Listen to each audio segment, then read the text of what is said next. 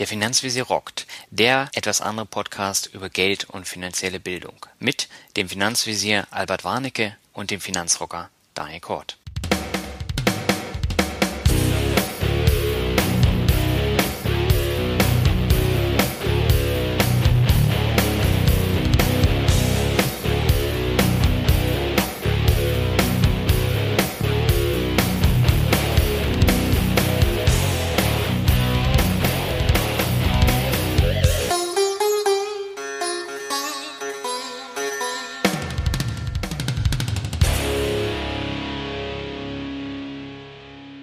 Moin Moin und herzlich willkommen zu einer neuen Folge von Der Finanzvisier rockt. Mein Name ist Daniel Kort und mit mir am Start ist wieder der Finanzvisier Albert Warnecke. Albert, grüß dich, alles klar bei dir? Ja, wunderbar, alles klar, Mensch, Daniel. So, dann bin ich ja mal gespannt, worum es heute geht. Heute geht's um Diskussion. Hoffe ich zumindest. Ja, genau, das, was ja immer auch in den äh, iTunes-Kommentaren so heftig gewünscht wird. Genau. Heute geht es nämlich um das Thema, was ist eine Aktie und ähm, wie kann man sie kaufen und ähm, was sind so bestimmte Punkte, über die man eigentlich Bescheid wissen muss. Und ähm, dem Thema wollen wir uns heute widmen. Bevor es losgeht, hast du aber noch einen Vorstellungsspruch ausgewählt. Ja, genau. Der in meinen Augen das ganze Elend zusammenfasst. Er ist von August Bebel ja. dem äh, sozialdemokratischen Politiker und Mitbegründer und Vorsitzender der SPD. Und der hat geraten, schafft keine Papiere an. Mag der Zins bzw. die Dividende noch so hoch sein, wenn das Papier nicht als absolut sicher anzusehen ist. Und ich denke, das fasst eigentlich die Haltung der Deutschen zur Aktie ganz wunderbar zusammen. Ja, da hast du recht und äh, dem können wir uns ja dann heute widmen. Bevor wir loslegen, ja. haben wir aber natürlich wieder iTunes-Kommentare. Äh, wir haben so einige. Den hm. längsten haben wir gleich am Anfang. Möchtest du den vorlesen oder soll ich ihn vorlesen? Ah, nee, mach du mal, mach du mal. Der ist so lang, da bin ich fusselig. okay. Ähm, der Kommentar stammt von Sauer AK, was soll das? Und ähm, sie schreibt, es ist eine sie, das weiß ich mittlerweile, Edutainment vom Feinsten. Lieber Albert, lieber Daniel, euer Podcast ist mir die erste Rezension in meinen Memoiren wert. Ich habe alle Folgen durch, lechze nach mehr und bin richtig beeindruckt, wie unterhaltsam, nett und unkompliziert ihr euren Hörern das unliebsame Thema Geld näher bringt. Kaum zu glauben, aber wahr, ich habe den Podcast sogar meiner Mutter empfohlen unbedingt so weitermachen. Ich freue mich auf viele weitere vergnügliche Stunden und die finanzielle Fortbildung, die ihr uns so großzügig gewährt. So macht das Lernen richtig Spaß und, wie Daniel in dieser Situation vermutlich sagen würde, das ist ein ganz wesentlicher Punkt. Danke. Siehst du, deshalb solltest du das nämlich vorlesen. Das, niemand kann, das ist ein ganz wesentlicher Punkt, so sagen wie du. Ja, und äh, ich werde jedes Mal rot, wenn ich das höre. Ich sage ja auch in meinem Podcast ständig, das ist wie dein sozusagen. Äh, und äh, die Hörer, die finden es anscheinend auch lustig. Aber vielen Dank für die Bewertung. Ähm, da haben wir uns sehr drüber gefreut. Und ähm, also meine Mutter ähm, würde sich das, glaube ich, nicht anhören. Tja. Also ich habe hier jetzt äh, Lord Moby der Lord sagt, davon braucht es mehr in Deutschland. Finanzielle Bildung einfach verständlich und unterhaltsam präsentiert. Das bietet dieser Podcast. Ich bin überzeugt davon, dass wir davon in Deutschland noch eine ganze Menge benötigen. Super Ansatz. Ich freue mich über jede weitere Folge. Jo, danke, Lord, Ihre Lordschaft. Wir sind gerührt. okay, eine tolle Sendung, schreibt Michael Katzmann. Jetzt hatte ich den ganzen Sonntag frei und nichts Besseres zu tun, als gleich drei Folgen hintereinander zu hören. Viele tolle Tipps im spaßig nordischen Flair präsentiert. Find ich richtig geil. Bitte weiter so machen, ich lerne hier eine Menge und das tut meinem Geldbeutel gut. Liebe Grüße und Servus, Michael. Ja, Michael, vielen Dank. Ähm, ich meine, unser Gequatsche einen halben Sonntag lang zu hören, ist aber auch schon hart. Tja, du spaßig nordisch, wie geht das? Anyway, auf dem richtigen Weg sind wir, sagt M. Frin und schreibt, langsam läuft ihr euch warm, meine Themenwünsche, ETF, die Einfondslösung, Aux Money, Lendigo, Bondora und Co. Gruß Martin. Alles klar, ja gut. Das ist ja dieses P2P-Zeug, haben wir auch schon alles im Rezensionsplan. Ich glaube, das war's, oder? Jetzt können wir zur Aktie übergehen. Genau, spannendes Thema. Nein, ja, genau. ich würde sagen, wir legen gleich los. Und ähm, mhm. du als alter Historiker, du magst uns doch bestimmt sagen, wo das herkommt, ähm, dass die Aktien verkauft wurden. Vielleicht magst du uns da was zu sagen. Ja, genau. Die Aktie wird ja oft als großkapitalistische und elende Geschichte verunglimpft. Dabei ist es eigentlich in meinen Augen eine extrem demokratische Veranstaltung, weil die erlaubt eigentlich jedem Bürger, sich für wenig Geld an einem Unternehmen seiner Wahl zu beteiligen. Wenn wir jetzt mal zurückgehen in der Geschichte. Früher, wie war es denn so? Der Fürst beauftragt irgendeinen Unternehmer, was zu reißen. Also mit anderen Worten, die spanischen Könige haben Kolumbus gesagt, wir finanzieren dich und dafür gehört das ganze Gold und Silber der Azteken uns. Eben alles gehört der Krone. Der Fürst finanziert, der Fürst sagt ein. So, und jetzt guckst du dir mal das Thema an, du ein bisschen recherchierst. Die erste Eisenbahn Deutschlands, die lief ja von Fürth nach Nürnberg. Es war 1833, genau. So, und was war? Da haben dann ähm, Kaufleute äh, gesehen, okay, hm, das ist doch keine schlechte Sache mit diesem Ding, was die Engländer da haben. Sowas wollen wir auch haben. Wir wollen gerne Fürth mit Nürnberg verbinden. Und dann haben eben die Fürther Kaufleute äh, mit den Nürnberger Kaufleuten geredet und die haben mit der Politik geredet. Und dann wurde eben äh, äh beschlossen, wir machen eine AG auf. Und da konnten dann eben die Bürger einzahlen und Anteilsscheine zeichnen. Und dann wurde eben im 18. November 1833 die Ludwigs Eisenbahn, die Ludwigs Eisenbahngesellschaft Nürnberg ins Leben gerufen. Also mit anderen Worten, erstmals waren nicht die Fürsten die, die die Kohle gaben, sondern das Bürgertum. Und das finde ich ist äh, ja eine ganz, ganz, also das ist für mich eine ganz, ganz wunderbare Geschichte, dass eben die die Aktie es ermöglicht, Leute, die Geld haben, aber keine Ideen mit Leuten zusammenzubringen, die Ideen haben, aber kein Geld. Und so ja, wird dann letztendlich ja Geld, Wagniskapital für den Fortschritt gesammelt. Ja klar, wir lachen über die Eisenbahn heute, die Dampfdinge, aber das war ja damals das absolute, verstehst du, die Eisenbahn war ja das Äquivalent von VDSL 100, ja, in der damaligen Zeit voll rattenschnell und da weißt du noch, da wo immer geschrieben wurde, hier, wenn der Zug schneller als 20 Stundenkilometer fährt, werden die Leute alle tot umfallen, weil ihn die Luft verschlägt. Ja, und da haben sie aber trotzdem findige Kaufleute, Techniker, Kapitalgeber haben sich zusammengetan und tatsächlich diese Eisenbahn dann, ja, auf die Beine gestellt, auf die Schiene gestellt und ein gutes Geschäft gemacht. Ja. Das ist natürlich eine, eine spannende Geschichte. Die kannte ich jetzt so in der Form auch noch nicht. Ich weiß zwar, wo der Begriff Börse jetzt herkommt. Der kommt nämlich aus äh, den Niederlanden und ähm, der kommt, glaube ich, aus dem 18. Jahrhundert. Aber mit dem Thema Aktie, da hatte ich mich bisher noch nicht äh, mit auseinandergesetzt, wo der Begriff herkommt, beziehungsweise mhm. ähm, dann tatsächlich die Geschichte ihren Ursprung hat. Ja gut, es ist ja letztendlich, es gab ja schon früher Aktiengesellschaften, ich meine, die, die, äh, die Ostindische Kompanie oder ja. diese Hudson Handelsgesellschaften, das waren ja alles so, so Art ja, AGs, also Gesellschaften äh, mit Anteilsscheinen. Aber richtig ist die AG ein Kind der Industrialisierung halt. Mit dem Einsetzen der Industrialisierung wurde der Kapitalbedarf eigentlich auch immer größer, immer größer. Und ähm, ja, dann hat man halt sich überlegt, die Geldquelle könnte sein, eben dieses Prinzip der kleinen Stücklung und des Verkaufs an das geneigte Publikum. Und so führte das eben dann dazu, dass die Aktiengesellschaften immer mehr wurden. Mhm. Ähm, war das damals denn so, dass jeder dann ein Stück Papier bekommen hat? Äh, das kann man sich so vorstellen, oder?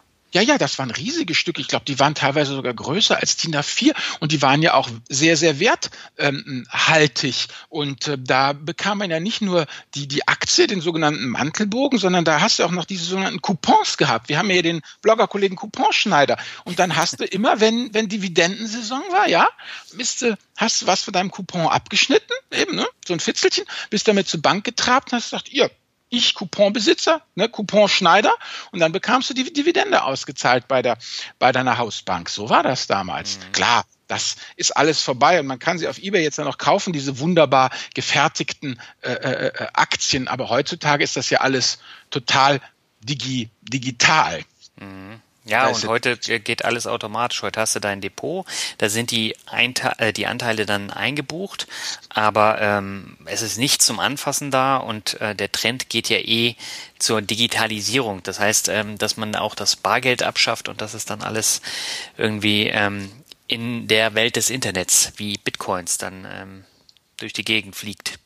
Ja, auf jeden Fall. Also wir haben ja bei den Aktien jetzt einfach eben, genau wie du schon sagst, du, du kaufst sie an der. Vielleicht sollten wir noch mal was anderes machen. Vielleicht sollten wir erst noch mal mh, mm, einen Schritt zurückgehen und sagen, früher, wenn man diese, diese alten Aktien anguckt, da stand ja zum Beispiel eine 50 jetzt drauf. Mhm. Und vielleicht wollen wir noch mal ein bisschen darauf eingehen zwischen, was ist eigentlich eine Aktie wert? Was ist, was, was soll diese 50 auf der Aktie? Und wieso kann es sein, dass diese Aktie, der eine 50 aufgedruckt ist, nicht für 50 Euro bekomme, ähm, sondern dafür vielleicht 150 Euro zahlen muss? Ich meine, ich bezahle darauf einen 50 Euro Schein, verstehst? Der, der ist 50 Euro. Wieso, wieso kann das sein, dass auf etwas, wo 50 draufsteht, was aussieht wie ein, wie ein Wertpapier, wie ein Geldschein, auf einmal was anderes ich bezahlen muss? Das hat mit dem Nominalwert und dem Kurswert zu tun. Und ähm, das ist dann in dieser Form dann auch verbrieft. Und das heißt, es geht äh, darum, der Nennwert ist immer der aufgedruckte Betrag, so wie du jetzt eben die 50 genannt hast. Und das ist halt wichtig, weil man das Grundkapital nicht zu gleichen Teilen über alle Aktien verteilt hat. Und ähm, von daher war es eben so, dass ein Grundkapital von zum Beispiel 100.000 Euro auf 1.000 Aktien a 50 Euro aufgeteilt war und 50 Aktien a 1.000 Euro. Und ähm, so kam das dann zustande. Ja, okay, also ich habe dann praktisch mein, mein Grundkapital eben von, von 100.000 Euro. Da habe ich 1.000 Aktien a 50 Euro und dann eben die Großaktionäre haben ähm, auch nur 50 Papierchen, aber auf den stand eine 1000 drauf. Okay, kann ich verstehen. Und wie geht das jetzt weiter? Wir haben jetzt dieses Grundkapital ja eingesammelt und jetzt haben wir Aktien. Also ich habe jetzt eine Aktie äh, ähm, und für die habe ich ja 50 Euro bezahlt, wenn ich das richtig sehe, ja. als Erstaktionär. Und jetzt sitze ich auf meiner 50 Euro Aktie. Und wie geht es jetzt weiter? Jetzt geht's ähm, um den Kurswert. Das heißt, das ist ja der sogenannte hm. Buchwert. Ne? Okay. Und ähm, der Buchwert eines Unternehmens entspricht dem Eigenkapital. Das heißt, da gibt es ja auch die Formel, Buchwert pro Aktie ist Eigenkapital geteilt durch Anzahl der Aktien. So errechnet sich der Börsenwert einer Aktiengesellschaft nach der Formel Börsenwert gleich Anzahl der Aktien mal Börsenkurs. Und das ist dann die Kapitalisierung. Ah, okay. Also wenn sozusagen jetzt dieser Laden richtig gut wirtschaftet und du willst auch so eine Aktie haben, dann kann ich sagen, ja, ich verkaufe sie dir aber ich verkaufe sie nicht für 50 Euro, sondern für 55 Euro. Genau, das ist wieder okay. das Prinzip von der Nachfrage und danach richtet sich dann eben auch der Kurs. Okay, gut, jetzt machen wir das. Jetzt ähm, kaufst du sie mir für 55 ab. Und dann hat sich aber am, am Buchwert erstmal des Unternehmens nichts getan. Aber die Marktkapitalisierung hat sich jetzt ja um 5 Euro erhöht, ne? Genau. Okay, gut. Und dann geht das also so dahin und äh, dann äh, verkaufst du sie weiter und dann verkauft noch jemand anders sie weiter. Und wir, wir treffen uns alle so irgendwie zum Beispiel am Südende von, von New York, da wo diese, diese Waldstraße ist ja. und machen das alles unter freiem Himmel und diskutieren und debattieren und es wird immer mehr und immer mehr. Aber die Firma selber ist doch nicht dabei, oder? Es ist doch ein reiner Deal zwischen dir und mir oder jemandem anderen, der die Aktie kaufen oder verkaufen will. Die Firma ist doch da raus, oder? Ja, die Firma verkauft dir ja nicht ihre Aktien, sondern das ist auch wieder so eine Geschichte, dass man über die Börse Aktien kauft, aber nicht vom Unternehmen selber, sondern von einem anderen Aktieninhaber und äh, der verkauft es und dann hast du Angebot und Nachfrage. Das regelt dann wieder den Preis und das ist aber nicht so, dass das Unternehmen dann sagt, ich verkaufe dir, Albert, jetzt meine Aktie, sondern ähm, der Finanzrocker verkauft dem Finanzvisier dann die Aktie. Genau, okay. Und so schwankt das dann dahin. Und ich bin auch eben nur dann bereit, 55 Euro für diese Aktie zu zahlen, wenn ich mir die Firma angucke und eben denke, dass sozusagen ähm, der Buchwert der Aktie, das Eigenkapital, also dass, das, dass der Laden einfach gut wirtschaftet, dann zahle ich sozusagen mehr. Also ich, ich zahle nur dann mehr, wenn ich der Meinung bin, hm, dass es in der Zukunft dieser Firma besser gehen wird. Korrekt? Also ich, ich gucke mir die Zukunft letztendlich der Firma an. Also wir handeln beide die Zukunft dieser Firma. Ja, nicht nur wir, sondern halt ähm, mhm. die, die ganzen Börsenstrategen eben auch. Und dann mhm. passiert halt sowas, wie wir es in Amerika sehen, dass die Aktie dann überbewertet ist. Und ähm, das ist halt praktisch so ein Blick in die Zukunft. Aber ob der eintritt oder nicht, das weiß kein Mensch. Gut, aber wir halten jetzt erstmal fest, die Firma wirtschaftet munter vor sich hin ja. und tut Dinge. Aber der Aktienkurs kann trotzdem gewaltig schwanken. Ja, also wenn jetzt irgendwie ganz viele Leute der Meinung sind, diese Aktie muss ich haben, dann schießt der Kurs in die Höhe, mhm. obwohl die Firma eigentlich weiterhin so wirtschaftet wie immer. Beziehungsweise umgekehrt, wenn alle sagen, diese Firma ist Mist, die will ich nicht, dann geht der Kurs in den Keller, obwohl die Firma auch so weiter wirtschaftet. Genau. Es so hat er nur, okay, gut. Aber langfristig müsste doch eigentlich der Börsenkurs sich immer wieder dem wahren Wert also eine gut wirtschaftende Firma kann doch auf Dauer keinen super niedrigen Börsenkurs haben und umgekehrt eine Firma, die nur vor sich hin faked, kann doch auf Dauer keine super Bewertung haben, oder? Das ist eine sehr gute Frage. Und äh, man, man sieht es ja zum Beispiel jetzt an so Aktien wie Tesla, ähm, Netflix, Amazon, die sind ja arg überbewertet. Und das ist halt alles ein Blick in die Zukunft, dass das alles noch weiter wächst. Und letztendlich wird es, wird da dann aber auch immer, wenn es so ein bisschen an den Börsen kracht oder wenn eine Korrektur ist, dann verkaufen die Leute zuallererst diese Aktien, weil die eben nicht dem Wert entsprechen, ähm, den die Firma dann praktisch einbringt. Ach so, du meinst, wenn es gut geht, dann spekulieren sie alle auf die Weltherrschaft und ja. sind bereit, ordentlich Kohle rauszutun. Und wenn es ein wenig wackelt, dann verlässt sie sofort das Zutrauen zu Herrn Bezos und sie schmeißen das Zeug auf den Markt. So sieht's aus. Alles klar. Gut. Vielleicht sollten wir mal zusammenfassen, was denn so die Rechten und Pflichten des Aktionärs sind. Ja, da gibt's so einige. Und ähm, ganz wesentlicher äh, Punkt ist ja die Teilnahme an der Hauptversammlung. Da haben wir ja die Leute, die jenseits der 55, 60 sind und die gehen dann immer auf Tour und ähm, holen sich ein paar Schnittchen und einen Kaffee bei der Hauptversammlung und können dort dann eben über verschiedene Punkte abstimmen. Sie haben dann auch noch ein Rederecht, ähm, dann eben auch ein Stimmrecht. Ähm, zum Beispiel, wenn es darum geht, wie soll der Gewinn verwendet werden, also Dividendenausschüttung oder ähm, was auch immer, was dann noch dazu kommt. Und darüber hinaus äh, hat man eben auch ein Recht auf Anteil am Bilanzgewinn. Und äh, das ist ja dann die sogenannte Dividende. Okay, also mit anderen Worten, ich als Aktionär bekomme zwei Sachen. Auf der einen Seite die Kursgewinne mhm. oder die Kursverluste, mhm. Aber auch eine Dividende, die dann jedes Jahr wie viel einmal, zweimal, dreimal, viermal, ich glaube, es kommt darauf an. Die Deutschen schütten ja meistens so im ersten Quartal aus ne, und die Amis schütten ja bis zu viermal im Jahr aus Dividende. Genau. Ja. Okay, also den bekommt der Aktionär, diesen marxistischen Mehrwert, den Unternehmerprofit, da ist ja. der Aktionär dann beteiligt, aber umgekehrt, wenn der Laden pleite geht, wenn ich das richtig verstehe, dann bist du ja sozusagen als ähm, ja, Teil des Eigenkapitals auch, äh, ja, das war's dann eben. Dein Problem. Das Geld ist dann weg. Eigenkapital haftet. Genau, so sieht das aus. Alles klar. Genau. Also aber letztendlich, wenn man es mal so zusammenfasst, bedeutet es doch, dass ich als Aktionär teilhabe am wirtschaftlichen Erfolg einer Firma. Genau das ist es. Ja.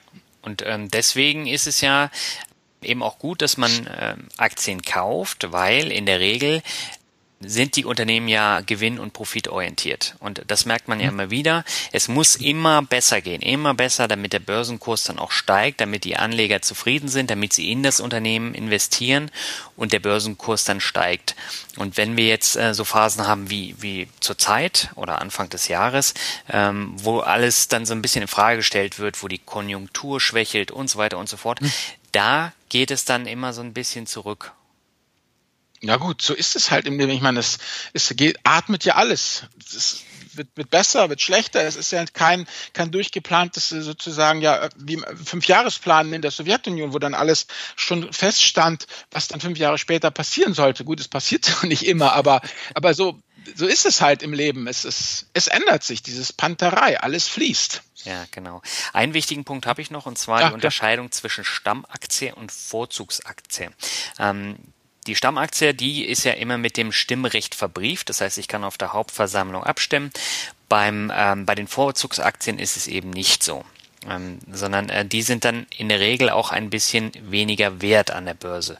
Gibt zum Beispiel bei, bei BMW, da mhm. merkt man das, da ist die Vorzugsaktie ein bisschen äh, günstiger als die mhm. äh, Stammaktie. Und äh, ich bin der Meinung, die bekommen aber dafür äh, ein bisschen mehr von der Dividende. Ja, irgendwo muss ja das Vorzug, das Vorzügliche her in der Vorzugsaktie. Genau. Also mit anderen Worten, die, man kauft dir das Stimmrecht ab. Genau. Ja. Und ähm, das passiert dann eben häufig über die Dividende. Und die Frage ist halt immer, will man, will man abstimmen? Und ich habe halt die Erfahrung gemacht, mhm. ähm, ich bekomme dann immer Post ähm, mhm. Dann bekommt man die Hauptversammlungsunterlagen und dann mhm. äh, gucke ich sie mir an. Und dann gibt's halt Unternehmen wie Adidas, da kann ich das alles online machen, da mache ich das super gerne. Aber wenn ich dann auch noch die Briefmarke bezahlen muss und mich dann noch hinsetzen muss und dann eine halbe Stunde alles durchlesen muss, dann sage ich ja, okay, mache ich nicht. Ah, okay, genau. Stimmt. Du bist ja eben, du bist ja wirklich Aktionär. Ich bin ja gar kein Aktionär. Ja, aber damit muss man sich auseinandersetzen. Okay, du bekommst also von deinen Unternehmen dann auch äh, mindestens einmal im Jahr Post. Oder von der Bank. Also das ist immer ja, ja. ein Unterschied, wie groß das Unternehmen ist. Also zum Beispiel die äh, viele S-DAX-Aktien, äh, da bekomme ich das von der Bank dann direkt und da hm. muss ich dann die Briefmarke bezahlen. Andere Unternehmen aus dem DAX, äh, da kriege ich dann immer den eigenen Umschlag.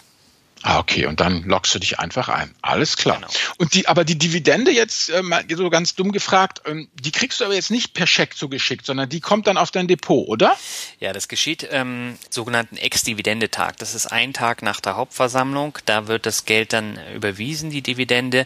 Das heißt, du bekommst pro Anteil dann eine gewisse Summe, also ähm, beispielsweise drei Euro. Du hast zehn Aktien, bekommst du 30 Euro am Tag nach der Hauptversammlung. Aber diese drei Euro werden vom Aktienkurs abgezogen an diesem Tag. Deswegen sinkt am Tag nach der Hauptversammlung dann immer der Aktienkurs der Aktie. Aber wir sollten vielleicht nochmal ähm, darüber sprechen, wo man denn diese Aktien kaufen kann. Ganz kurz, ähm, wir sind da schon drauf eingegangen, aber vielleicht sollten wir es der Vollständigkeit halber nochmal erwähnen. Ja, genau. An der Börse. Das ist ja letztendlich der Handels- Platz.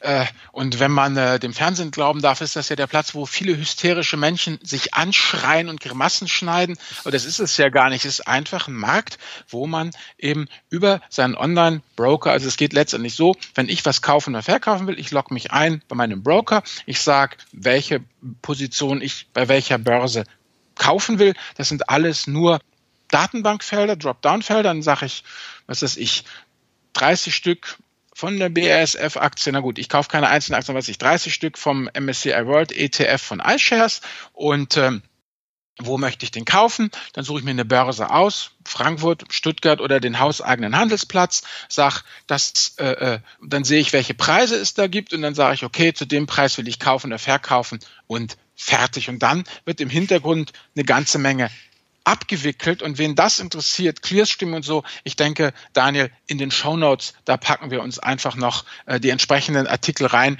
die diese ganzen Hintergründe dann äh, beleuchten. Also letztendlich muss man sich einfach vorstellen, die Börse ist ein Handelsplatz und fertig. Das genau. ist alles. Genau, ein Satz noch dazu, man kann auch außerbörslich kaufen, das ist dann häufig dann auch ein bisschen günstiger als an der Börse und da kann man dann eben auch unterschiedliche Kurse ansehen und dann letztendlich aussuchen, wo habe ich den besten Kurs und wo möchte ich dann kaufen oder verkaufen. Genau, gut. Genau.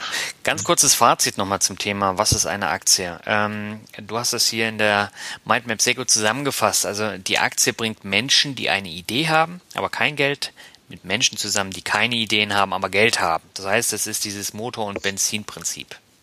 Ja, genau. Genau.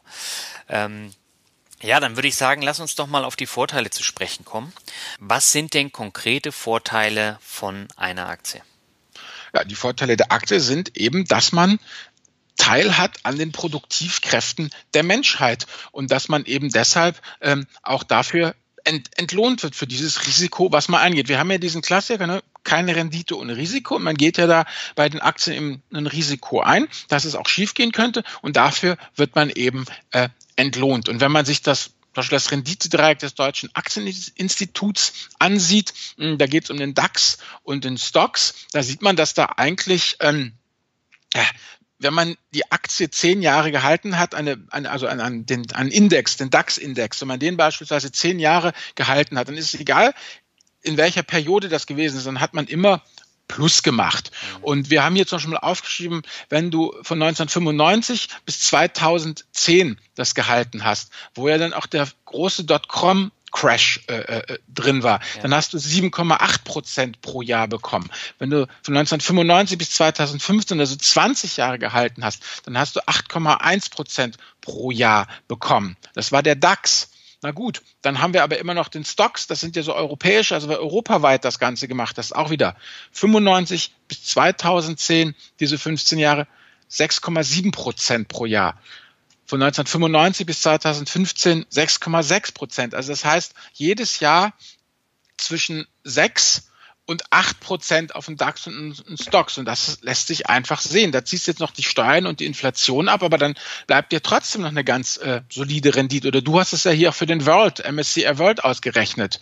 Das waren ja auch beeindruckende Zahlen. Genau, das sind ja auch über 8% äh, in 15 Jahresperioden. Mhm. Und ähm, das sind natürlich auch beeindruckende Zahlen. Und ähm, man kann dann natürlich noch so ein bisschen ähm, Benzin dazugeben, indem man dann Emerging Markets kauft. Die schwanken aber mehr. Und da ist es dann auch ein bisschen unterschiedlicher. Da macht man nicht in jeder Periode Gewinn. Da gibt's dann halt mal äh, gut laufende zwei, drei Jahre. Ähm, dann geht's mal wieder runter, so wie momentan. Also letztes Jahr liefen mhm. die nicht gut, dieses Jahr liefen die nicht gut. Aber letztendlich hast du auch da über lange Sicht, also über 15 Jahre, auch ein Plus gemacht. Genau, das ist eigentlich das, was man als den Vorteil der Aktie, denke ich mal, sehen kann. Ein breit gestreutes Aktieninvestment ist langfristig die profitabelste Anlageform, weil das Interessante ist eben, wenn man sich das mal anguckt, je länger du eine Aktie hältst, umso sicherer wird sie ja in dem Sinne von, dass du dich eben an dieses Mittelmaß annäherst. Wie gesagt, das sind ja langjährige Mittelwerte, die wir da haben im DAX. Aber natürlich schwankt das. Das geht mal 30 Prozent runter und dann wieder 20, 30 Prozent hoch pro Jahr. Aber das wird ja über diese langen Zeiträume, haben wir halt diese Wunderwaffe, wirklich das oberste Gesetz, dem jede Aktie zu gehorchen hat, ist ja dieser wunderbare Regression zum Mittelwert. Will sagen, die Bäume wachsen nicht in den Himmel. Das heißt, wenn die Börse rockt, ja, dann sind ja alle total euphorisch und glauben, ja, das hört nie wieder auf. Ja, Blödsinn, natürlich hört das irgendwann wieder auf. Ne, was oben ist, muss runterkommen. Aber umgekehrt, wenn alles runtergeprügelt ist, ja, und alles Trauer trägt, also irgendwann ist auch wieder Licht am Ende des Tunnels. Will sagen, diese Regression zum Mittelwert funktioniert ja in beide Richtungen. Und dann kommen halt diese, diese langfristigen Zahlen dabei raus. Genau, du hast jetzt die Nachteile schon äh, angesprochen. da sind wir jetzt schon mittendrin. Genau. Also generell ist es ja so, das Risiko ist vorhanden, dass eine Firma insolvent werden kann, dass die Aktien auch über einen längeren Zeitraum nicht so besonders toll laufen. Ähm, aber generell ist es ja so, wenn ich erstens breit streue über einen Indexfonds, dann kann eigentlich nicht viel passieren. Da merkt man das gar nicht, wenn jetzt eine Firma insolvent werden sollte. Nichtsdestotrotz, ähm, diese Schwankungen sind natürlich ein Nachteil, ähm, sind manchmal auch nichts für schwache Nerven, wenn man sich jetzt zum Beispiel Volkswagen anguckt, die ja enorm gefallen sind. Aber klar. auch hier auf lange Sicht wird sich das wieder relativieren. Ja klar, das ist eine Delle dann im Kursverlauf und wenn du es dir anguckst, 2025 Volkswagen, was wird schon sein? Man wird sagen, ja damals, ne, Mitte der Zehnerjahre hatten wir halt diesen Skandal mal, schon ja. längst verdaut. Genau, da wollte der Winterkorn mal schneller fahren, als er durfte. Und äh, dann ist es halt in die Hose gegangen. Ja, genau. Also was ich aber nur sagen kann, jetzt auch aus meiner Erfahrung mit meinem Blog, wenn der Anlagehorizont, wenn dein Anlagehorizont unter zehn Jahre ist, dann lass es bleiben. Der Klassiker ist ja immer, hm, ich möchte in fünf Jahren bauen, aber ich finde, das Tagesgeld ist zu mickrig, ich will noch ein bisschen Rendite pimpen, deshalb möchte ich jetzt gerne an die Börse. Dann ist ja meine Antwort immer, nein, du nix Börse, weil ja, in fünf Jahren kann die Börse auch mal noch da niederliegen. Erst, erst ab zehn Jahre Anlagehorizont würde ich sagen, go for Börse. Ja, ganz wesentlicher Punkt. Jetzt habe ich schon wieder gesagt. Ähm. Naja, er hat Jehova gesagt, er hat Jehova gesagt. nee, also generell, ich hatte letztens auch eine Diskussion, da ging es dann darum, ja, ich habe noch ein bisschen Geld auf meinem ähm, Konto, das würde ich gerne investieren und ich hätte gerne eine sehr hohe Rendite. Da habe ich nur gesagt, ja, ist ja alles schön und gut, aber ähm, schöne Rendite heißt dann natürlich auch mehr Risiko. Und äh, je mehr Risiko ich dann da gehe, da habe ich kurzfristig vielleicht ein bisschen mehr Rendite, aber langfristig gesehen kann das bis zum Bankrott laufen. Ne? Und Natürlich. das waren ja eben auch so äh, andere Geschichten, äh, die waren jetzt zwar nicht direkt an der Börse, aber diese Procon und Green Pellets Geschichten, da gab es halt diese acht Prozent und die ähm, haben dann geleuchtet und die Leute sind drauf reingefallen am Ende. Ja klar, aber dieses Thema haben wir auch jetzt nicht für äh, Kleinanleger erreichbar, aber im Venture-Kapital, ich meine, da hast du ja ganz bewusst die paar Firmen, die dir halt eine Vertausendfachung liefern und der Rest, der einfach dann auch vor die Hunde geht. Also das ist ja genau das, was du gerade gesagt hast. Extreme Rendite kommt mit extremem Risiko. Genau. Ja. Gut. Ja, anderer Nachteil noch, ähm, jetzt vielleicht weniger für Menschen, äh, die große Firmen kaufen, die DAX-Firmen kaufen, sondern eher die, die aus dem unteren Teil des DAXes kaufen, also die kleineren Firmen oder teilweise Firmen, die eben dann am offenen Markt, oder wie heißt das, weißt du, over the counter gehandelt werden, für die es gar keinen geregelten, also diesen geregelten Freiverkehr, ja. die gehen ja manchmal auch von der Börse weg und dann bekommt man natürlich als Kleinanleger ähm, sehr schlechte Konditionen bei diesem Squeeze-Out. Da schmeißen sie sich halt einfach raus, weil das darf man natürlich nicht vergessen. Ähm, wir beide zum Beispiel, wenn der Podcast jetzt richtig gut läuft, wir könnten ja die äh, Finanzvisier Rockt äh, AG gründen. Mhm. Und wir könnten ja auch, auch eine, eine AG draus machen und könnten dann auch Aktien ausgeben. Aber das muss ja nicht an der Börse gehandelt werden. Also genau. nur weil es eine AG gibt, muss es ja nicht an der Börse gehandelt sein. Das heißt, wer halt äh, sich äh, in diesem ja, kleinen und mittelständischen Firmenbereich tummelt, der muss halt schon darauf achten, dass seine Firma nicht irgendwann auch von der Börse genommen wird, weil zum Beispiel irgendein Firmenaufkäufer den Laden kauft mhm. und den von der Börse nimmt. Mhm. Ja, das habe ich nämlich auch schon äh, einige Male mitbekommen und das mhm. ist dann natürlich immer ärgerlich. Ich meine, beim Squeeze-Out bekommst du ja immer noch eine gewisse äh, Summe, aber es kann auch sein, dass der komplett dann vom Markt genommen wird und ja. dann guckst du in die Röhre. Ja, lassen sich verhungern, fertig. Ja, das interessiert so die auch nicht. Nö, ja gut, die paar Kröten, das ist ja klar. Ja, fürs Unternehmen, aber für ja, fürs Unternehmen, klar, Geld. ja, für uns ist es viel Geld, klar, aber ich meine, du weißt doch, alles unter 100.000 Euro, da, da zuckt doch da kein Mensch. Das, deshalb, wie gesagt, denke ich vielleicht auch nochmal eben eine wichtige Sache für unsere Hörerinnen und Hörer. Ja, marktbreit kaufen, größere Firmen kaufen, also jetzt nicht unbedingt sich da im untersten äh, Drittel der, der börsennotierten Firmen tummeln, weil das sind natürlich auch die, die dann aber auch die Renditen ja bringen. Es ist klar, ich meine, wenn eine kleine Firma, ne, wenn eine Firma, die eine Marktkapitalisierung von 100 Millionen hat, sich auf 200 Millionen, die hat eine Verdopplung, aber ich meine, von einer Milliarde auf zwei Milliarden Marktkapitalisierung kommst du nicht so schnell. Ne?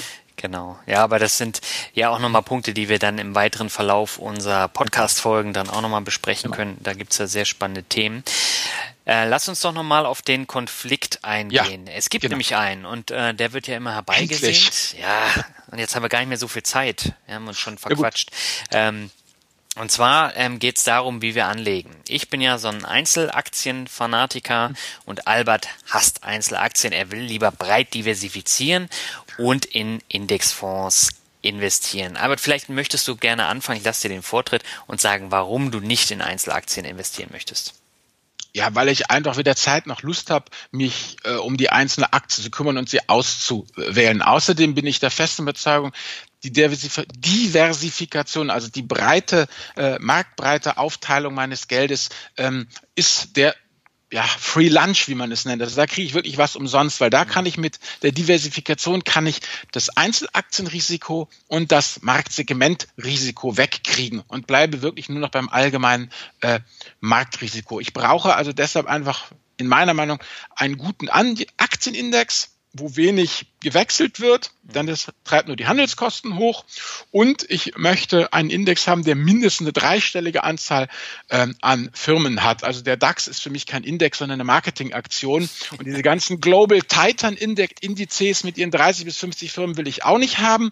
Ich, für mich eigentlich nur akzeptabel sind eben Indizes wie der MSCI Acqui, also der eben den MSCI World und den MSCI Emerging Markets enthält. Ähm, für Nordamerika natürlich das Standard Poor's 500 für Europa irgendwas wie Stocks 600, solche Geschichten. Also wirklich große Indizes, die äh, eben eine mindestens dreistellige Anzahl an Firmen enthalten. Also zum Beispiel der World hat ja knapp 1500 Firmen, der Emerging Markets gut 800 Firmen. Und wenn ich nur die kaufe, dann bin ich ja schon bei in, äh, 2300 Firmen am, am Start. Und da habe ich sozusagen mit wenig Aufwand viel erreicht, habe meine Diversifikation und äh, bin einfach dann damit fertig. Ein weiterer Vorteil für mich ist, ähm, wenn es gut läuft, dann die Gewinner steigen automatisch auf, werden höher gewichtet und die Loser ähm, ja, werden automatisch nach unten durchgereicht. Und dafür bin ich gerne bereit, ja, die Kosten zu bezahlen, beziehungsweise natürlich ist es klar, ähm, wenn gute Firmen aufsteigen, dann bezahlt natürlich so ein Indexfonds tendenziell immer zu viel. Mhm. Ne? Aber äh, besser, ich habe sie überhaupt drin, als dass sie mir durch die Lappen gehen. Und deshalb bin ich einfach knallhart für ein Aktien, also ein ETF-Engagement wegen der Kosten und für ein Fonds-Engagement äh, einfach wegen der Diversifikation. Gott, was für ein Wort. Und weil ich es halt auch einfach schnell hinter mir haben will. Ja, also du hast völlig recht mit dem, was du sagst. Und deswegen empfehlen wir ja auch immer ähm, bei der passiven Geldanlage dann die breite Streuung. Und gerade für Anfänger ist es natürlich super, aber ich muss jetzt da entgegnen, jeder Einsteiger macht sich enorm viel Gedanken darüber, welchen ETF-Anbieter jetzt auswählen soll, welche ETF-Strategie hm. und letztendlich kommst du dann am Ende genau da raus, wo ich mit meinen Einzelaktien bin. Und da muss ich dann auch eben die Kennzahlen ähm, begutachten. Da habe ich dann zwar keine TER, ich habe nicht die unterschiedlichen Anbieter wie UBS, wie iShares, wie Comstage, DBX Trackers, was auch immer. Und äh, das ist ja auch eine Wissenschaft für sich. Und von daher zählt für mich das Argument, äh, dass man, dass diese ernsthafte Auswahl einer Aktie viel zu zeit, zeitaufwendig ist, zählt für mich nicht, weil letztendlich macht sich jeder mit den ETF-Anbietern genauso viel Arbeit. Die ist dann zwar abgeschlossen, wenn man die dann gekauft hat. Aber ich habe das ja selber bei mir gemerkt, dann finde ich hier noch ein tolles ETF und dann möchte ich hier nochmal ausprobieren. Und äh, ich war damit ehrlich gesagt auch so ein bisschen überfordert. Ja, weil du halt einfach gerne dir das anguckst. Ich bin ja durch damit. Genau dieses, ich muss es nur einmal machen, ist ja für mich der riesige, der riesige eben Pluspunkt. Ich hab's durch und ich will jetzt nicht mehr spielen. Mir sind die ganzen anderen vollkommen wurscht. Ich glaube nämlich, dass das auch eine Mentalitätsgeschichte ist. Äh, äh, und ich bin ja auch einer, der in seinem Blog immer schreibt, passiv, passiv, passiv, passiv. Aber erst, wenn du dir die aktiven Hörner abgestoßen hast. Mach's. Man muss es so lange aktiv sein, bis man irgendwie echt keine Lust mehr hat und sagt, nee, das mag ich nicht mehr. Und vorher soll man auf jeden Fall aktiv dabei sein, ist meine Meinung. Ja, das ist eine gute Ansicht. Das heißt, ich muss jetzt noch ein zweites Mal ordentlich auf die Fresse fliegen, bis ich dann nur noch passiv investiere. So ungefähr. Ja, ja, so in etwa, genau. Ich okay. habe einfach auch keinen Bock mehr. Ich sehe meine Prioritäten woanders. Ich sehe für mich persönlich auch den Hebel da nicht. Also, dass ich da sozusagen eine Überrendite rausschinde, äh, die also dass meine Zeit da gut an, angelegt ist. Ich finde das schön, unseren Podcast hier zu machen, ja, mhm. und und äh, äh, viel wichtiger für für mein zukünftiges Leben oder meinen Blog zu schreiben. Da habe ich als aktiv, das ist ja ein aktives, ja, wie soll ich sagen, Wirtschaften. Da habe ich für mich einen viel höheren Hebel, als da irgendwelche Aktien auszuwählen. Also ich, ich sehe einfach die Opportunität die Opportunitätskosten äh, sind für mich ein weiterer Grund, da äh, passiv zu sein und sich Zeit frei zu schaufeln, um mit dir zu podcasten. Das ist ja richtig. Ich hatte letztens, ich glaube, äh, vor einer Woche oder so hatte ich auch die Diskussion, da wurde ich dann gefragt, naja, wie viel Zeit investierst du denn, um die Aktien auszuwählen? Da habe ich gesagt, naja, man muss anfangs ein bisschen Zeit investieren, aber irgendwann ist dieses Prinzip automatisiert. Das heißt, wenn ich meine Liste an Unternehmen habe und ich habe eine Excel, da sind jetzt 150 Unternehmen drin. So, dann habe ich irgendwann mal da reingepackt und ähm, die gucke ich mir dann bei Zeiten mal an und äh, gucke mir den Kursverlauf an und schaue, ob das jetzt ein Kurs ist, ob das von den äh, von den Werten her passt und dann kann ich dazu schlagen. So, aber grundsätzlich ist es auch automatisiert. Ich setze mich jetzt nicht jeden Tag oder jede Woche oder jeden Monat stundenlang hin und äh, baldover da irgendwas aus, weil letztendlich gehe ich auf die Internetseiten, wo ich die hm. Zahlen bekomme also Eigenkapitalrendite, Eigenkapitalquote, Gewinn pro Aktie, äh, KGV und so weiter. Die screen ich dann einmal ab, schaue mir das an und äh, fertig. Und das mache ich alle zwei Wochen. So, und das okay, machst also du aber auch nur bei den kleinen Aktien. Ne? Bei den großen Aktien, da gibt's gar nicht so viele kaufenswerte äh, Unternehmen. Okay, also hast du einmal so eine Watchlist, die du nach bestimmten Kriterien siehst und filterst und dann siehst du, ob da was dabei sein genau, könnte. Genau. Okay. Und ähm, ich habe noch ein paar weitere Punkte, die möchte ich natürlich auch nicht äh, unter den Tisch fallen lassen. Ich habe keine jährlichen Kosten bei den Aktien, so wie bei den ETFs oder bei den Fonds. Ähm, das ist ein, wesentlicher Punkt. Mhm. Dann ähm, kann ich auch mit Einzelaktien eine sehr breite Diversifikation über mehrere Länder, Unternehmensgrößen und Branchen machen. Ich muss mich halt ein bisschen damit äh, auseinandersetzen. Dann habe ich eine wesentlich höhere Dividende. Und das ist natürlich ein Argument, was jeder Dividendensammler dann auch bringt. Ein ETF schüttet nicht so viel Geld aus wie ein Unternehmen dann an Dividende. Also ähm, wenn man das mal gegenüberstellt, ähm, dann ist da schon ein deutlicher Unterschied. Und wenn ich jetzt zum Beispiel eine Dividendenstrategie fahre, da gehen wir ja auch nochmal drauf ein, und das Ziel habe, in 20 Jahren von meinen Dividenden leben zu können, ähm, dann muss ich das natürlich äh, oder dann ist es einfacher, wenn ich das mit Einzelaktien mache und da die komplette Dividende habe und nicht nur die Ausschüttung aus dem Indexfonds. Ja, der Indexfonds muss ja die ganze Dividende ja ausschütten. Also das Terz zieht er sich ja ab. Der behält ja, also der, der zieht sich seine Kosten ab. Ich kriege ja die Dividende abzüglich Kosten. Also wenn Apple ausschüttet, dann behalte ich ja den größten Teil, der geht ja an mich. Nur die Kostenquote geht ja an den, an den ETF. Das ist es ja. Es sind halt nur viele Aktien drin, die halt keine Dividende ausschütten. ja, so eben. Und das macht genau. sich dann bemerkbar. Ne? Also wenn das ich jetzt machst du natürlich. Also wenn du jetzt meinst, absolut pro 100 Euro äh, äh, äh ETF, kann ich natürlich äh, ähm, pro 100 Euro dividendenstarker Titel, dann wird der dividendenstarke Titel mehr Dividende ausschütten. Das ist klar, weil ich ja eben das, das ganze Spektrum beim ETF habe. Oder das meinst du doch? Ja, genau, genau. und, und du setzt dann konkret auf Dividendentitel eben und ja, machst gerade das aus den USA. Einfach. Also okay. gerade bei den Ami-Werten, wo ich nicht alle Kennzahlen immer parat habe und ähm, da ist es dann schon ein bisschen aufwendiger, wenn du dir die raussuchen musst von irgendwelchen Seiten. Da gibt's ja dann auch bestimmte Seiten. Also ähm, da setze ich auf Dividendentitel und da macht sich das schon bemerkbar, wenn du einmal im Quartal dann äh, die, die höhere Summe dann bekommst als Dividende. Ja, natürlich, klar. Ja. Und ein ganz wesentlicher Punkt, der Trend geht bei der passiven Anlage auch zum aktiven Handeln. Das sind ja dann die sogenannten Smart Beta äh, mhm. ETFs. Die Diskussion hast du ja auf deinem Blog auch schon ähm, mhm. einige Male geführt und äh, das wird sich auch noch verstärken. Das heißt, es gibt Indexfonds, die aktiv ausgewählt werden. Dann laufen sie zwar auch passiv weiter, aber das ist keine reine passive Geldanlage. Nee, nee, dieses Zeug von Dimensional Fund Advisor oder so, die ja dann da eben ihre, ihre, ihr, ja, ihr Fondsuniversum aufspannen und nach bestimmten Kriterien auswählen. Die meinst du, ne? Genau. Genau. Das ja, ja, sind genau. ja dann MSCI World genau. Quality, genau. wo du dann wirklich die Qualitätsunternehmen ja. rausfilterst. Da geschieht dann immer eine aktive Handlung, ähm, bevor das dann wirklich ähm, passiv aufgesetzt wird. Gut, das ist doch super. Guck mal, dann haben wir ja schon bei unserem ETF-Podcast auch schon wieder Stress. Ich halte das ja für Teufelszeug. Ja, aber da, da kann man echt gut drüber diskutieren. Und das hat ja, ja einer, einer deiner Leser auch schon mit mir gemacht. Ähm, hm. Ich finde, das ist ein spannendes Thema und bei Smart Beta ist auch viel Mist dabei, aber es gibt auch interessante Sachen. Aber ähm, man muss sich halt damit auseinandersetzen und es gibt ja jetzt auch viele Hörer, die sagen, boah, das interessiert doch keinen, ob da nun ein paar Werte äh, aktiv ausgesucht werden. Das ist dann wieder so ein Diskussionsthema. Ne? Genau, und deshalb sollten vielleicht nochmal zusammenfassen, wenn ich mal auf die Uhr gucke, warum hat die Aktie eigentlich so einen schlechten Ruf? Weil wir haben doch jetzt eigentlich viel Positives gehört. Ja, aber ich meine, wenn du nicht weißt, was eine Aktie ist und was dahinter steckt und wie die gehandelt wird, dann sagst du einfach, ja, Aktien sind schlecht, Aktien schwanken und man kann damit ja nur Geld verlieren. So die Standardsachen. Das heißt, es fehlt einfach an finanzielle Bildung.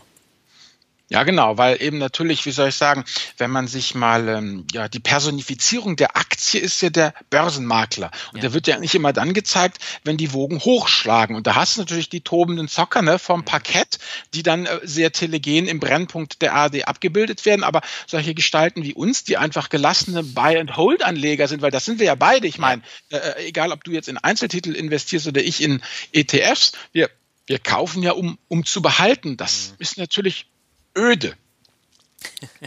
ja, das ist in der Tat öde. Und ähm, ja, aber das, dann habe ich halt ein verzerrtes Bild von der Aktie. Wenn es runtergeht, wenn es kracht, dann wird sie ausgegraben und, und wird telegen präsentiert. Aber die ganzen Tage, weißt du, wo es um zwei, drei, vier Prozent einfach hochgeht und wo es immer kontinuierlich über Wochen hochgeht, das siehst du ja nicht. Das wird ausgeblendet. Das findet in den Nachrichten nicht statt. Hm.